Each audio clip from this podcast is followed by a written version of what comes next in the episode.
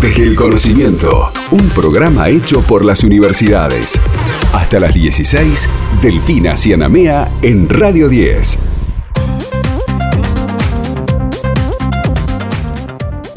Estamos haciendo desde el conocimiento en el aire de Radio 10 hasta las 4 de la tarde. Mi querido compañero Tito, esta debería ser de una de esas noticias que tienen realmente muchísimo rebote en todos los medios locales. No sé si es el caso, pero por lo menos nosotros tenemos la suerte de poder hacerlo. Tiene que ver con un equipo de investigadoras e investigadores del Laboratorio de Letalidad Sintética perteneciente a la Facultad de Ciencias Químicas de la Universidad Nacional de Córdoba, que han diseñado una plataforma que va a permitir identificar las drogas más adecuadas para poder combatir células tumorales con el menor daño posible para el paciente. Y para charlar eh, sobre esto está Gastón Soria del otro lado, licenciado en genética, doctor en biología, ex becario doctoral de la Fundación Instituto Leluar y actual, eh, actual director científico de Onco Precision. Gastón, ¿cómo estás? Aquí Héctor y Delfina te saludamos. Muy buenas tardes y gracias por esta comunicación. Estás en Estados Unidos, ¿no? Sí, hola, buenas tardes, Héctor, Delfina, ¿cómo están? ¿Qué tal? Un Sí, gusto. te- les, estoy, llamando acá de Nueva York, llovi- lloviendo mucho, me, me agarraron en la calle, de hecho, y ahora busqué un reparo acá para, para no congelarme con la lluvia y el frío. Qué increíble, porque además hay, hay un clima de, de- de un temporal súper extraño que se está dando eh, en estos últimos días, con, con la nieve, con el frío, digo, no solo en esa zona, sino toda la zona de, de la Florida, ¿no? Es un tremendo eso. Sí, af- af- aflojó, igual aflojó por suerte, pero pero igual está, el clima no es de lo más agradable acá en invierno. Eh, Así que decí- Y acá muriéndonos de calor. acá, digamos. acá sí, totalmente, les absolutamente. paso, les, les paso un, par de cubitos. Hacemos un poquito de intercambio.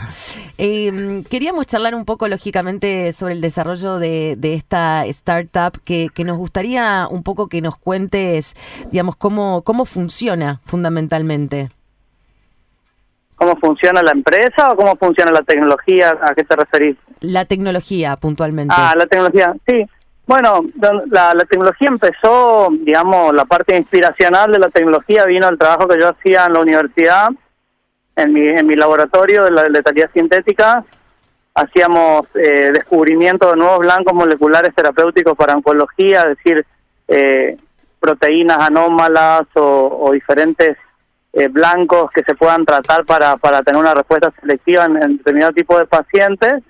Y, y después de muchos años de trabajar y hacer eh, proyectos con la industria, eh, nos dimos cuenta que un poco la, la, la, una de las tecnologías principales que habíamos desarrollado se podía adaptar para trabajar con células directamente de los pacientes, con la idea de, eh, de identificar dentro de los tratamientos recetables que tienen esos pacientes cuáles son las mejores opciones posibles, lo que se llama oncología de precisión, eh, que, que es algo relativamente nuevo en el sentido que, que se trata de, de no hacerlo de una manera poblacional al tratamiento, es decir, que no todos los pacientes con determinada enfermedad reciban eh, Claro. necesariamente una terapia o la otra, sino que dentro de las opciones, claro, en general lo que pasa es que los estudios, la, la forma que funcionó la medicina y sigue funcionando al día de hoy, con, con- yo creo con una obvia tendencia al cambio, pero todavía no del todo ejecutada, es que se hacen grandes estudios estadísticos donde se analizan miles de pacientes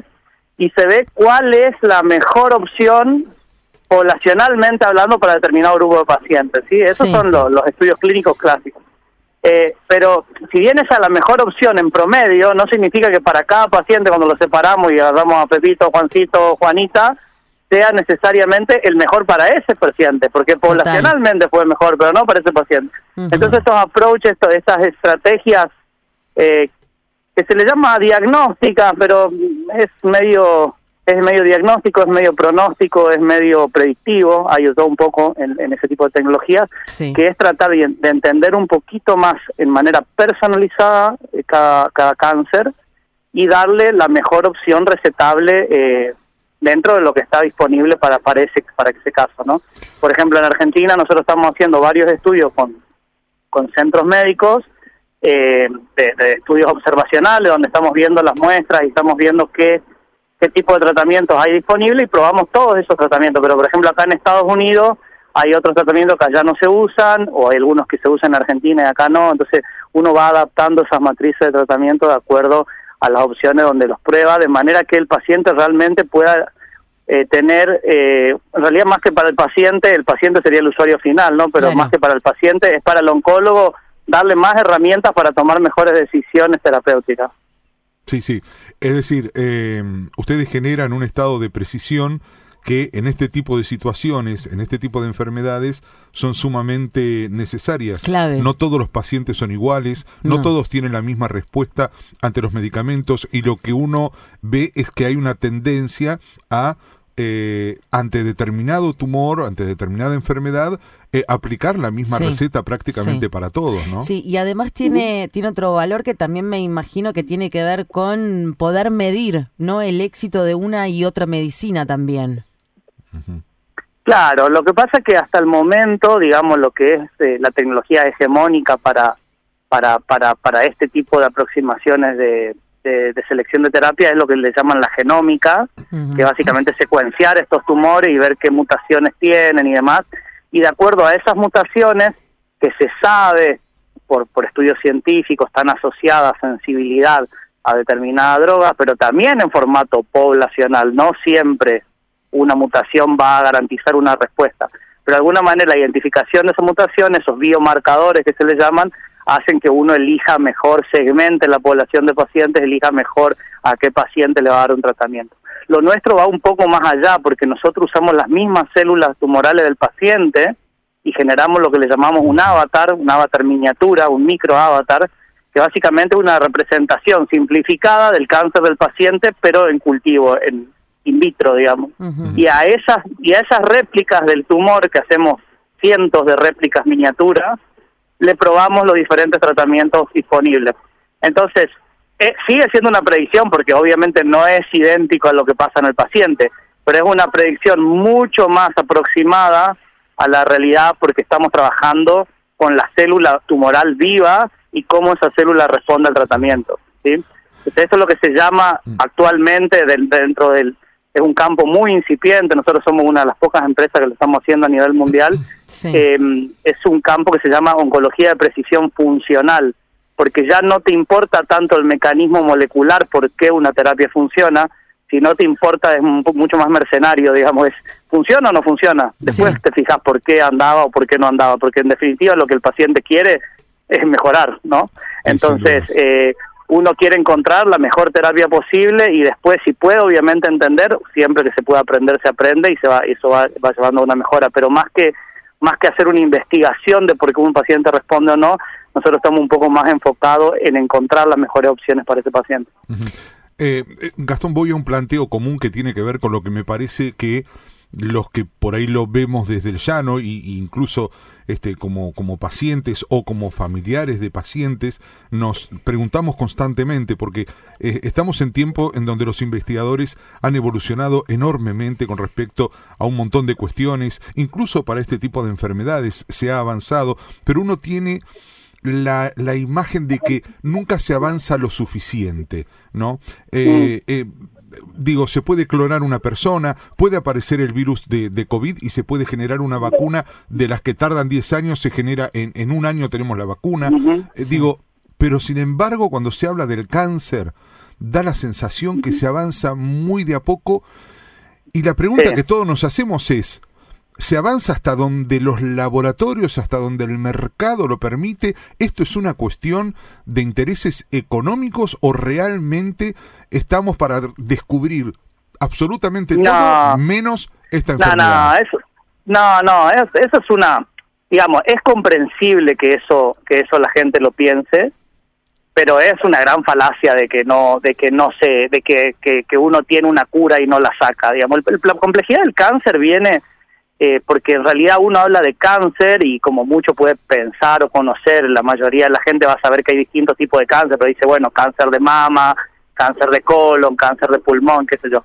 Pero en realidad el, cáncer es como una colección de 500 enfermedades raras, porque cada cáncer es tan distinto uno del otro y después está el factor personalizable, este que estamos discutiendo antes, que en realidad eh, eh, de ahí viene el tema, no es que no se avance, de hecho hace unos pocos días salió una, una publicación que hizo un estudio estadístico de, no me la acuerdo de memoria, así que no quiero inventar, pero, pero mostraba la proyección de cuántos pacientes se morían en el 50, en el 60, en el 70, en el 80, y si mal no recuerdo el número es que un 30% menos de pacientes se mueren de lo que se diagnosticaban hace 40, 50 años atrás.